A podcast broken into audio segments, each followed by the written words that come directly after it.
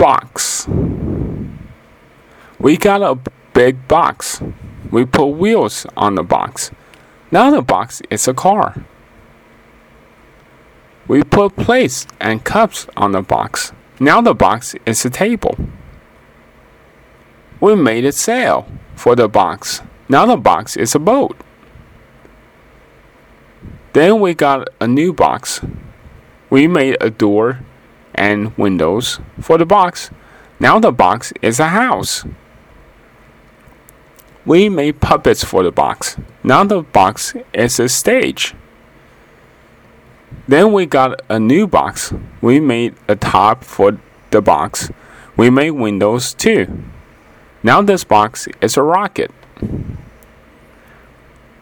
We made signs for the box. Now this box is a store. Now this box is a doghouse.